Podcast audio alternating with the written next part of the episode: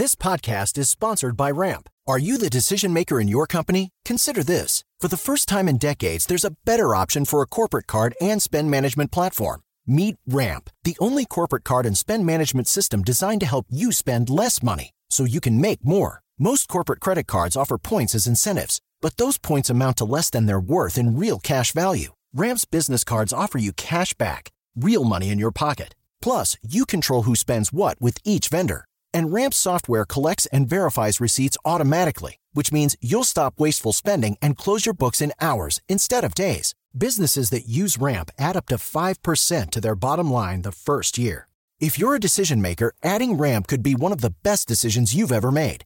And now get $250 when you join Ramp for free. Just go to ramp.com slash easy. Ramp.com slash easy. R-A-M-P.com slash easy. Cards issued by Sutton Bank and Celtic Bank members of DIC terms and conditions apply. Tecnologia e seu impacto na sociedade.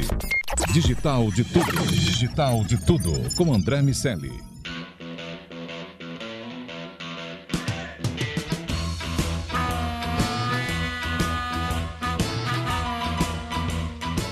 Salve, salve, habitantes da sociedade digital, sejam muito bem-vindos. Vocês já perceberam, eu não sou o André Miceli, mas esse é o Digital de Tudo, o podcast que fala sobre a influência da tecnologia em nossas vidas. E você ouve isso aqui na Jovem Pan. O nosso convidado de hoje é um flamenguista doente, grande bebedor de Negroni, um apaixonado por tecnologia que criou dois humanos fantásticos. Um deles, o ilustre, o famoso e incrível Enzo, sete anos, e o brilhante Theo, que vai dominar o mundo já aos dois anos. Mas ele, entre outras coisas, é um executivo do mundo da tecnologia. Ele lidera uma das 50 maiores integradoras de TI do Brasil e é o pai da MIT Technology Review Brasil. Ele é o André Miceli. Tudo bem, velhinho? do, do outro lado da mesa, tudo bem? É um prazer estar aqui nesse programa que eu sempre ouço. e claro, para completar essa mesa não pode faltar o Iago Ribeiro. E aí, meu velho? Tudo bem. eu tô indo aqui muito. Mas tudo bem. Valeu. Prazer, André Miceli. Que bom que você está aqui com a gente. Prazer é meu. Bom, eu, eu vou me apresentar então, porque eu não me apresentei. Eu sou o Carlos Aros. e nessa inversão de, de posições aqui, hoje nós vamos entrevistar o André Miceli. É, o Iago, aquela pauta que você me mandou tá valendo, né? Vamos mergulhar fundo nos bastidores, nas histórias não contadas, os álbuns de fotos escondidos, né? É o lado B da TI hoje, o, o, André, o Carlos Aras. Ó, desculpa, já ia chamar de André Bicelli. É, o poder do hábito. Bom, não tem como começar esse, esse papo sem falar da relação com a tecnologia. Uh, e aí, essa história ela é anterior, eu suponho, ao seu ingresso no mercado de TI, é anterior à fundação da Infobase. Como é que você caiu, André Miceli, no maravilhoso mundo da tecnologia? Passou por algumas fases, da primeira em que você provedor de tecnologias, para agora ser provedor, mas também um cara que educa a respeito de tecnologia na FGV e uh, que informa e analisa, mostra tendências na TR. É, eu, eu era uma criança nerd, uma criança que curtia tecnologia. Eu ganhei lá meu primeiro computador com 7, 8 anos e, e sempre estive envolvido ali com programação, com, com, com, a tecnologia, assim, com a construção. Sempre tive uma curiosidade com a construção do código em si. Isso me agradava e sempre tive também uma vontade muito grande de, de ter a empresa, de ter uma empresa. E eu entrei uh, para a faculdade muito cedo né? eu tinha 16 anos. Nessa época eu já, já vendia ali é, alguns programas, eu, eu fazia um, aqueles cursos de bairro e aí a gente vendia para as lojas do bairro, a gente, né, eu e alguns amigos, dois amigos, a gente vendia uh, uma solu solução para para informatizar na época, né? A, a, loja de tinta, a gente vendia algumas coisas para informatizar uma fazenda de um, um cara que trabalhava com um amigo é, do pai de um outro de, uma, de, um, de um outro amigo do prédio. Enfim, tinha ali alguns projetinhos que a gente já fazia. Depois eu entrei na faculdade, aí comecei a fazer site, e aí fui caminhando, comecei a trabalhar é, na Unisys é, muito, muito cedo também, já tinha uns 17 anos assim, era menor de idade, é, e fui, né? E aí as coisas foram acontecendo. Mas André, é, essa vontade de empreender, né, que é, eu não, não, não, recordava que era antes da faculdade, mas como você enxerga que surgiu na sua vida? Porque você, na prática, enxergou através da tecnologia uma ferramenta para você empreender que, que me parece ser o, o teu real sentido nisso tudo, né? Uma força que você tinha, mas uma vontade muito grande de empreender que você já foi fazendo isso na tua própria né, adolescência. Você consegue identificar de onde veio isso? Cara, não, na prática não. Eu, eu, eu queria talvez é, mais aquela história de, de, de, dizer que, que seria empresário do que saber exatamente o que significava isso, sabe? Eu achava interessante a ideia, lia muito sobre é, os, os, empreendedores da época, era um grande fã do Bill Gates, na época despontando, né? tinha uma, uma rixa grande é, Bill Gates versus Steve Jobs, e eu era Team Bill Gates total, e, e achava interessante aquele percurso é, de, da criação, a relação com a Intel, como ele embarcou o software. Então aquilo era sedutor, muito embora não, não fizesse a menor ideia das diferenças do ecossistema empreendedor dos Estados Unidos né, que já era muito desenvolvido na época, para o deserto absolutamente árido que existia aqui no Brasil. Né, isso, é, entrei na faculdade em 96, né, já, já, já, já tinha esse plano na cabeça, já fazia ali algumas coisas, algumas vendas, já tinha essa relação comercial com a tecnologia. E, e, sempre que eu passei pelos lugares, né, eu fui da Unisys, eu fui da Bolsa de Valores do Rio, fui do Bradesco, das áreas de TI dessas empresas, é, é, tinha ali uma, um, um, viés de fazer contatos. Fui da Xerox, que no final das contas acabou sendo determinante para a criação da Infobase, porque foi quando a Xerox viveu aquela crise bem grande no, no início dos anos 2000, que, que a gente teve a oportunidade, eu e o Beto, meu sócio até hoje, a gente é, teve a oportunidade de sair através de um programa de demissão voluntária que a, Xerox teve, com a condição de fazer é, um contrato de prestação de serviço entre a Infobase e ela, Xerox. E a partir dali a gente começou a participar é, de uma série de concorrências, e obviamente nós éramos muito enxutos, e também não tínhamos grandes pretensões de margem naquele momento, a gente ganhava de todos os grandes com os quais a gente competia. Tinha ali um problema de fluxo de caixa, porque a gente não tinha fôlego para administrar os tempos de pagamento e tal, mas a gente conseguiu é, crescer organicamente e isso foi, foi muito bom, porque na prática a gente abriu a empresa com 4 mil reais cada um, né? E, e são dados abertos, né? No final do ano passado. É, a Infobase está lá entre as, as maiores integradoras do Brasil. A gente cresceu, fatura alguns milhões nessa, nessa, nessa, num crescimento que foi que aconteceu sem financiamentos, sem investimentos e, e, e a gente, do, do qual a gente evidentemente é bastante orgulhoso e feliz com a trajetória. Mas a, olhar para a origem, talvez é, o a, a, história da tecnologia e a relação com os empreendedores tenha servido de exemplo. É, dentro de casa tinha ali né, uma história com o meu avô, que né, tinha. Meu avô era vem de uma família bastante humilde, né, mas ele era garçom e comprou o restaurante que ele trabalhava. Depois o meu pai tem uma história engraçada, porque ele era gerente de banco, e aí é, um dia é, meu pai sempre foi muito envolvido com, com, com futebol por gosto, né? Consumia muito o conteúdo do futebol e aí um dia um amigo dele é, chamou, pediu para ele abrir a conta de um jogador que não tinha grana para abrir a conta e tal. Aí meu pai acabou ficando amigo do jogador e aí o jogador pediu para ele ser empresário dele e o jogador era o Romário. É, e, e, meu pai virou empresário do Romário, né? E isso foi legal. Ele saiu do banco e virou empresário de vários jogadores. E nesse meio tempo as coisas foram acontecendo e essas coisas foram, foram eram interessantes para mim. E depois, logo depois, eu já estava nesse momento aí entrando na faculdade e as coisas foram acontecendo.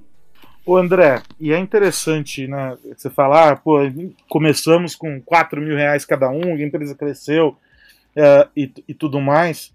É, o que, que é empreender para você na época em que vocês começaram?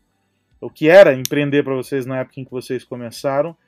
E o que é empreender hoje, na tua visão? Tem uma diferença brutal é, nesse conceito? É, o que, que mudou? Olha, acho que por trás de da, da, da ação empreendedora estão os, os mesmos conceitos. O, o de identificar um problema, de levar uma, uma solução para esse problema que, que você identificou, é, de ser eficiente. A gente tem uma relação muito, muito grande com a execução. Né? A gente olhar a Infobase é uma integradora. Uma integradora, por definição, é, ela não é uma ideia fora da caixa, mas a gente tem que ser muito bom na execução. Então a gente tem é, algumas, algumas premissas que são é, bastante frequentes é, na, na, na, agenda do empreendedor. Né? A gente precisa é, ter um, um, baixo custo de aquisição de cliente, a gente precisa fazer um bom trabalho para que esse cliente dê dinheiro no tempo, a gente precisa ter uma relação importante com as soluções que a gente entrega para ele e essa solução, essas soluções só têm valor quando a gente resolve problemas de fato. A questão é que a gente consegue materializar isso melhor com o tempo. Talvez ah, no início essas coisas fossem menos claras né? e a gente vai ali competindo muito mais ah, por, é, por, por cópia dos, dos concorrentes e ali tentando encontrar uma diferenciação no início ali muito mais pautado no preço em função do teu tamanho, da, da sua capacidade de ser enxuto e, e, portanto de ser competitivo através de, de margem, é, do que agora que a gente já tem ali né, um volume muito maior, uma empresa de quase 500 pessoas, 20 anos depois, é, uma série de unidades de negócio que foram nascendo. Hoje a gente de fato faz um exercício muito maior quando cria uma solução, quando enxerga um mercado para atuar, quando faz uma parceria com uma empresa é, grande que a gente vai olhar para um produto que a gente vai representar, quando resolve trazer uma MIT Technology Review para o Brasil, aí de fato a, a gente talvez formaliza ações que antes eram feitas né, de maneira empírica, mas é, eu acho que é, o sentimento é o mesmo. Só muda o, o processo, que hoje em dia acaba sendo mais formal. E André, você era um desenvolvedor antes disso tudo, né? E é, dizem a, as lendas que de VBA, banco de dados, você sacava tudo disso. Eu não entendo nada disso, mas você iniciou a Infobase também desenvolvendo mão na massa. Como é que, é, como é que foi esse início? Já, já, já foi para a área gerencial? Ou, ou sujou muita mão de graxa ainda? Sujei por muito tempo. É, é, na prática, a Infobase não tinha, não tinha nada, né? Eu entrei na faculdade ali com 16 anos para 17, saí da faculdade com 19 para 20, a Infobase já existia é, e eu era um, um, program, um programador do time. Eu tocava o time, mas era um programador. é, e fazia, sem dúvida nenhuma, código durante muito tempo. O que foi acontecendo é que logo depois é, fui, fui estudar administração porque entendia que essa era uma deficiência. Né? O Roberto, meu sócio, também é, saiu da PUC, do Rio, junto comigo, também era um analista de sistemas, que tinha uma veia comercial já muito clara, a gente se dividiu dessa maneira, eu fui tratar as questões técnicas, ele as questões comerciais, mas naturalmente é, essas questões técnicas que ficavam comigo acabariam se desdobrando em questões gerenciais, mas do lado técnico, mas gerenciais. Então eu fui estudar administração e depois fui estudar marketing, porque é, muito mais por sorte do que por uma visão, a gente ganhava as concorrências do que não era sério. Né? E o que não era sério naquele momento era a internet. Então a gente ganhava portal, intranet, site. Isso a gente está falando de 2001, 2002. Os sistemas mais parrudos das empresas, os RPs, as, transi as, as transições dos sistemas legados, os downsizings, isso a gente não ganhava, eles davam para as empresas grandes. Mas os sistemas menores, a gente começou a ganhar. E aí eu fui entender, eu fui, falei, cara, tem um negócio acontecendo aqui, crescendo muito, né, nessa interseção da tecnologia com o marketing. Aí eu fui estudar, primeiro fui fazer um MBA em administração, depois fazer um MBA de marketing, depois fui fazer um mestrado em administração, mas já é, com ênfase em soluções de marketing é, e tecnologia. E aí eu comecei a, a me especializar é, nesse tipo de solução que fica justamente nessa interseção do que hoje se convencionou chamadas Martech, né? Naquela época isso ainda não tinha nome e sem dúvida nenhuma isso também não foi uma visão de futuro, mas foi uma característica da nossa empresa e daquilo que a gente conseguia ganhar naquele momento. E por sorte, o mercado caminhou nessa direção e o que a gente foi, foi hábil o suficiente para fazer foi entregar e permanecer é, nesse caminho. Claro, é, à medida que a gente foi crescendo, a gente conseguiu aí sim, aos poucos, ganhar as concorrências nesses ambientes mais TI, mais pesada. Evidentemente, hoje em dia é uma área que a gente trafega muito bem, mas a gente fez meio que o caminho inverso. Né? Muitas consultorias de tecnologia nasceram com uma TI mais pesada e aos poucos foram caminhando para o digital. A gente nasceu no digital e foi caminhando para uma TI mais pesada à medida que a gente foi crescendo e tendo musculatura para lidar é, com esse tipo de demanda interessante essa, essa, essa história da, da, da, caminhada. E aí eu fico curioso com o seguinte: como é que você vira professor no meio, de, no meio do caminho tudo isso? Pois é, é eu, eu, minha mãe que é um, que é um, uma figura muito representativa para mim, é, ela, ela foi professora é, por 40 anos, né? Ela foi coordenadora disciplinar da escola que eu estudava. É, então, eu tinha um exemplo ali dentro de casa, estudou a vida inteira ela, né? ainda estuda. É, então, Agora, isso... só, um, só um detalhe, André. Quando você fazia bagunça no colégio, você ia para a sala da sua mãe? Ia para a sala da minha mãe, tomava a advertência dela e meu cara, pai ensinava. Isso, né? isso assim, é injusto um... em dobro, né? Pois é, cara. Era, era assim. Eu tomava a bronca da coordenadora no caminho de casa da mãe quando chegava em casa do pai, né? É, era dureza. Mas, enfim, acho que isso daí, esse exemplo é, é difícil de, de tirar da, do, do, do, seu inconsciente, né, cara? Falei do meu avô, falei do meu pai, agora vou falar da minha mãe. É, é, então acho que essa relação com essa relação meio professoral ali é, fazia fazia parte ali das coisas eu sempre brinco com ela quando eu estava me formando na PUC é, eu, eu disse para ela que um dia eu ia ser professor homenageado ali da, da turma e tal. E, e ela é, ficou brincando comigo, porque eu era meio aquele moleque meio estressadinho e tal. Ah, você não vai nada, você, enfim. E, enfim, mas eu tinha essa vontade, assim, eu gostava daquela relação é, de aprendizado contínuo, né? Enfim, da, do, das obrigações que, que o professor acaba se, se impondo e, e, aí, nesse percurso de estudar e, e, da construção de autoridade, que acabou sendo necessária por a gente ter montado a empresa muito, muito, muito nova, quando a gente era muito novo, é, eu, eu, comecei a escrever. Aí, aí, eu publiquei meu primeiro livro, eu tinha 23 para 24 anos. Aí, quando saí dos MBAs, fui fazer um mestrado. Depois fui para o MIT. E aí, nesse meio do caminho, voltando do MIT, é, conheci o então coordenador do MBA de Marketing da FGV, e, e o Nino, e ele me chamou é, para dar aula. E aí, cara, na primeira turma que eu dei aula, acabei sendo lá o, o, tal professor homenageado, como eu tinha dito que queria ser e tal, e foi um negócio legal. É, e aí isso acabou chamando atenção da, da, da, dos coordenadores da, da, própria FGV e as coisas começaram a andar.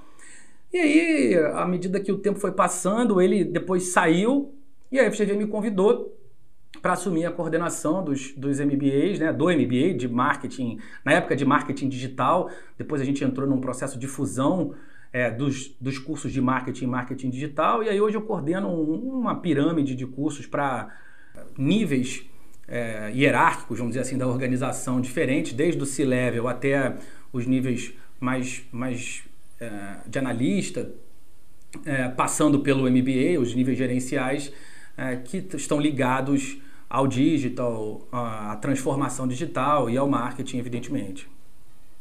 É, eu queria, queria só comentar, eu acho. Aí, Iago, Opa. agora a gente tem que pensar o seguinte, né? É, você se vingou com seus alunos das broncas da sua mãe ou não? Eu sabia que não, cara. Eu sou um professor mais tranquilo do que, que eu achei que seria, cara. Eu não, não me vinguei, não. Eu fui pelo caminho oposto, eu acho. É o professor parceiro, então. Exatamente. Mas, André, você. Eu acho interessante porque você identificou na sua trajetória pontos que você precisava desenvolver e você recorreu à, à educação, vamos dizer, tradicional.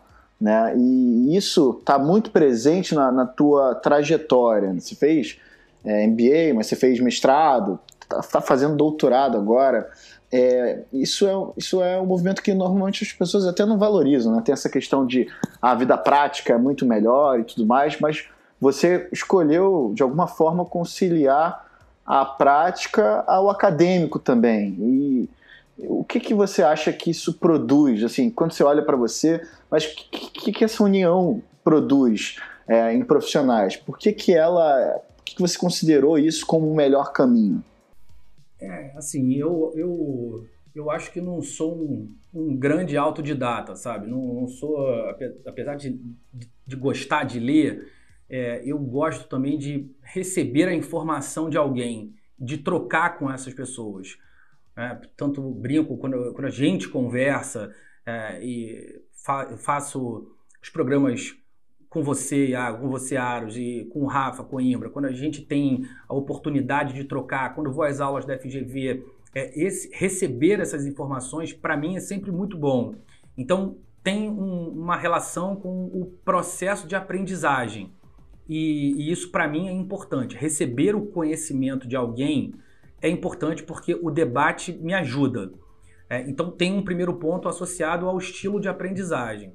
É, e, e acho que também é muito importante, porque como eu, eu, eu ainda tento manter, claro que hoje em dia não tenho mais condição de programar né, e de, de me meter tanto na execução quanto eu gost, gosto, até eu gostaria até de fazer mais, mas eu ainda tenho ali a, a, o, o ímpeto de me envolver no, em algumas questões mais operacionais, porque, porque curto, é, acho que quando você junta essas, essas habilidades, você acaba é, completando, preenchendo lacunas é, de mundos que deveriam ser naturalmente mais próximos. A pesquisa acadêmica, é, muitas vezes, ela é absolutamente descolada da realidade.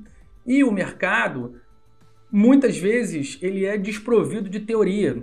E quando você junta esses dois mundos, é, você acaba, é, primeiro, trazendo teorias que te permitem é, é poupar erros. Né? A gente sabe, algumas pesquisas mostram que, que determinados caminhos são mais eficientes do que outros, o que é bom.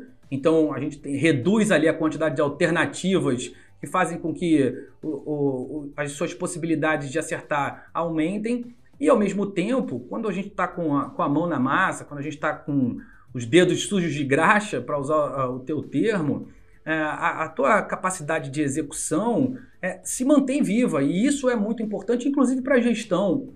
Quando você lida com equipes que são muito diversas, que é o que acaba acontecendo no meu dia a dia, estou ali falando com professores na FGV, com equipes de desenvolvedores na Infobase, com designers é, na Infobase Interativa, nossa unidade digital. Agora, né, com jornalistas e produtores de conteúdo na MIT Technology Review. Então, são atividades que são muito diferentes e quando você está no dia a dia, fica muito mais fácil de você juntar essas peças. Não, não seria capaz de fazer isso se eu tivesse só na execução ou só na academia, e muito menos se eu tivesse só na gestão. Né? Aí, na minha cabeça, seria absolutamente é, impossível. É, eu, eu acho que, que gestores que não conhecem na prática aquilo que fazem é, têm tem muita dificuldade de acertar no longo prazo. Vai acertar uma vez, vai acertar duas, mas sabe que vocês me conhecem, sabem que eu sou um, um grande fã do Maquiavel e tem uma frase que né, o príncipe precisa dominar as armas da guerra, é mais ou menos isso.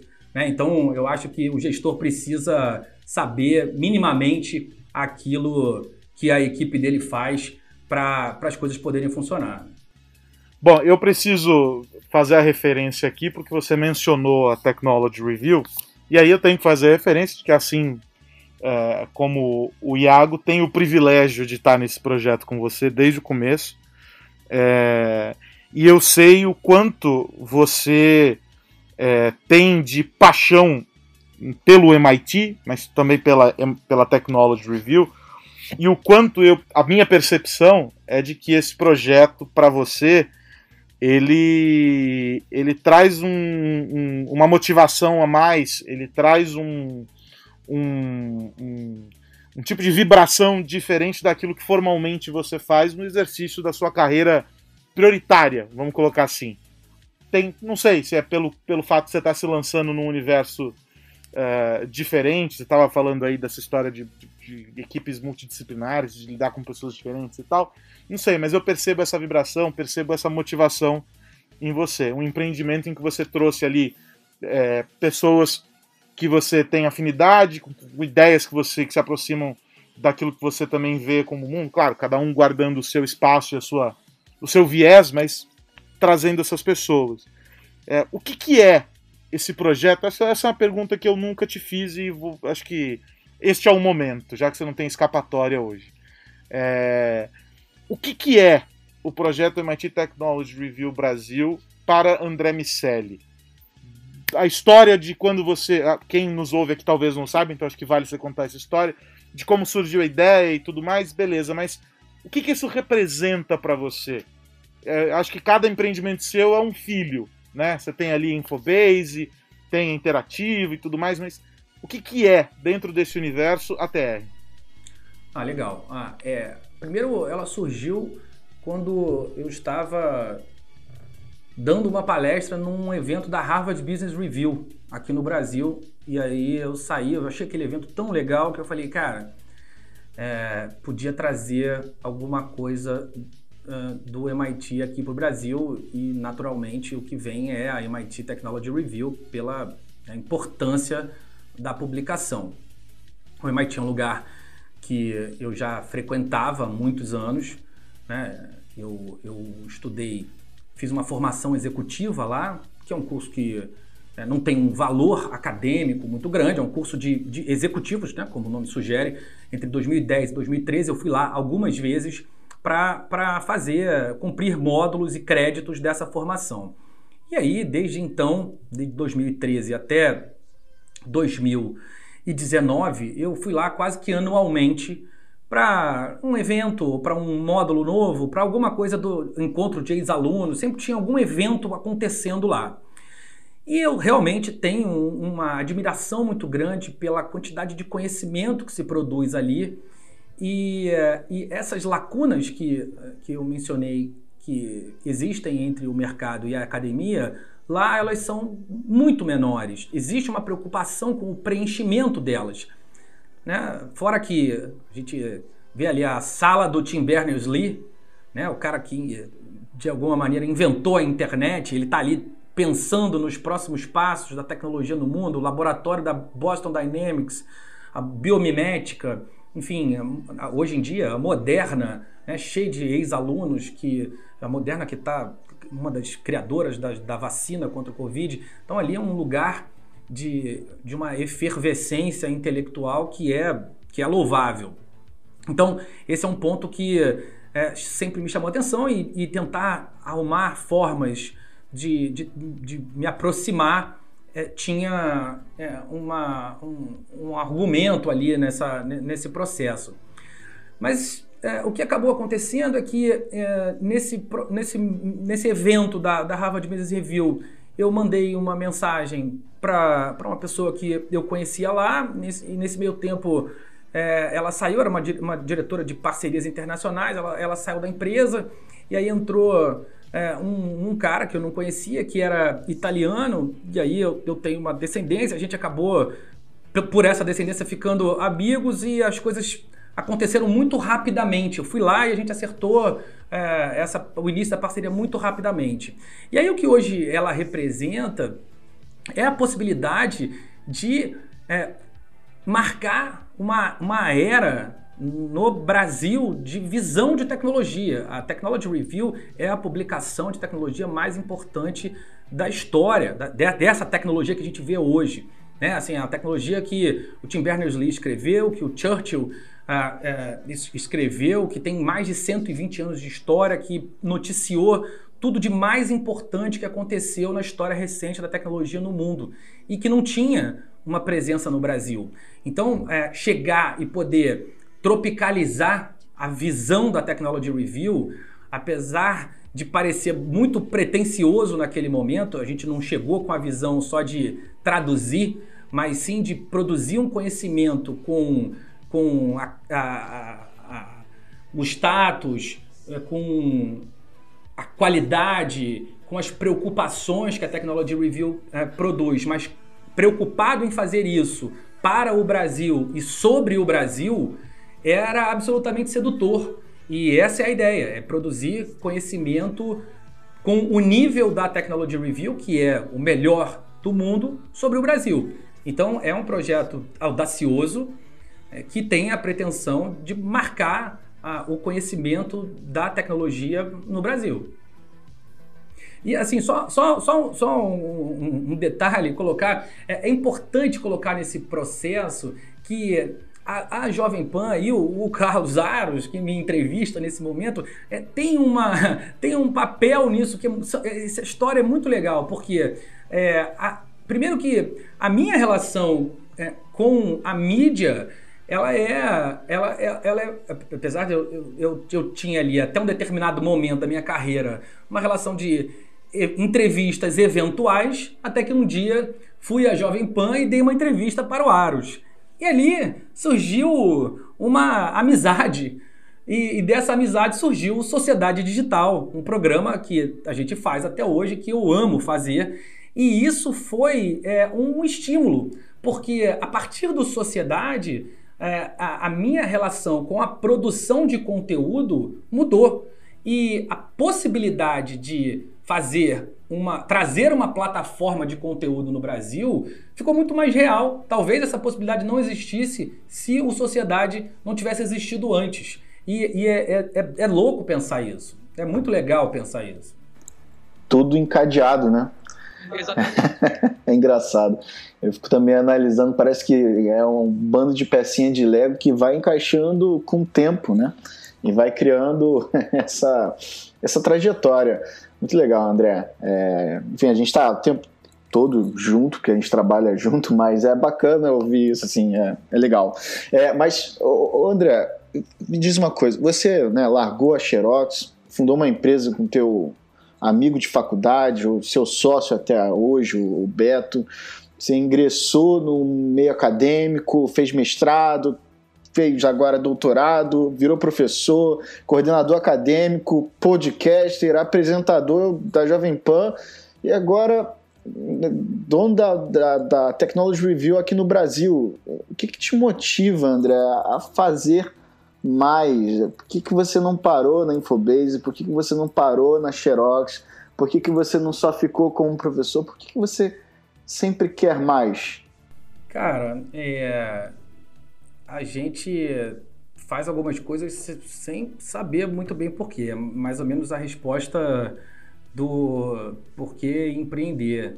Né? Eu não sei exatamente o que motiva, o que me motiva, nem o que, sei lá, não, não paro muito para pensar nessas coisas. O que é, eu acho que à medida que o tempo foi passando, fui tendo sorte de encontrar muita gente boa e que me estimula a fazer muita coisa. Né? Então, estar com vocês é muito legal, né? Estar com a equipe da Infobase é muito legal, estar com a equipe da Interativa e seria absolutamente absolutamente impossível se cada um tivesse tomando conta de um pedaço dessa história, que é o que no final das contas eu faço, eu tomo conta de mais um desses pedaços. Né? E, e, e quando a gente junta essas peças do quebra-cabeça para também usar é, o teu exemplo, é que a gente vai construindo de fato algo grande. E, e agora a gente tem ali já uma, um novo passo desenhado, vamos construir, e o nosso plano é o maior prêmio de, de inovação em tecnologia do Brasil. Né? Vamos fazer um selo, um selo de inovação do MIT. A gente ainda não falou isso em lugar nenhum, mas vai existir um selo, Innovative Workplaces, um selo do MIT que vai avaliar o quanto as empresas brasileiras são inovadoras. É, o projeto é, vai ser lançado no Brasil e depois vai ter a possibilidade de ir para outros lugares do mundo. E, e esse é, é, o próximo passo, a próxima pretensão. É, certamente a gente vai trabalhar para que outras coisas surjam, mas precisa ter gente boa junto e cada um tomando conta é, desse pedaço. Né? Tem, tem motivações que é, não estão ligadas necessariamente é, a, a, um único desejo, ao, ao desejo, ao ímpeto é, individual. Essas coisas vão acontecendo porque é, o time faz com que, com que isso aconteça. E quando a gente vê, já está lá. Não tem, não tem muito plano para isso, não. É, elas vão se encaixando naturalmente. E é mais fantástico de tudo isso, e aí eu vou dizer que não é sempre que a gente tem o privilégio, a gente brinca, né? Entrevista e tal, e não é sempre que a gente tem conversas com amigos é, em que essa posição permite fazer essas perguntas e ouvir as coisas e entender as coisas sob outras perspectivas. O Iago convive aí, é, convivia diariamente, fisicamente, por causa não é, da, da proximidade, é, agora tem um convívio menos frequente presencialmente por causa da pandemia, mas está no dia a dia com você. Eu tenho uma relação também de a gente se falar quase todos os dias. Temos nosso encontro duas vezes por semana para gravar tanto Sociedade quanto o podcast da TR, reuniões e afins. E é uma relação que boa parte dessas histórias, boa parte disso que a gente conversou aqui já é sabido, já é conhecido. Mas ganha um outro contorno, ganha um outro sabor nessa posição. Então, primeiro é um privilégio eu agradeço o convite para compor a trinca aqui para esse papo estar nessa posição. Porque a gente, a primeira vez, você lembrou a primeira vez em que eu te entrevistei, quando a gente se conheceu, não me lembro exatamente qual era o assunto, mas foi para ouvi-lo como analista. Aqui você é a pauta. E aí é muito legal é, ter essa perspectiva, e é muito legal construir esse processo ao lado de vocês, e aí eu incluo o Iago, que, que é um parceiro também de, de, de, todos os momentos e dizer que o barato é esse, né? O, Thiago, o Iago falou desse quebra-cabeça e a gente tem a, a, a, sensação de que as coisas são por acaso. Eu duvido que elas sejam, já está tudo montado. A gente só tem que ir catando as peças certas para montar tudo isso aí e fazer essa história funcionar. E aí, para fechar aqui, eu vou pedir licença para você, é, Iago, para você, André, mas eu vou devolver a bola para você, para você fechar essa brincadeira. Bom, primeiro, é, obrigado vocês dois, privilégio meu de fazer essa conversa e obrigado, Aras, por é, desde o primeiro dia que fui aí, me ensinar a caminhar aí por essa, por essa estrada é, do rádio e da mídia que eu estou aprendendo e me divertindo muito no caminho. Mas, fechando o DDT, vamos nessa. É isso. Fique ligado que aqui tem sempre uma história de vida que a tecnologia ajudou a construir. Semana que vem tem mais digital de tudo. Um abraço para todo mundo. Tchau.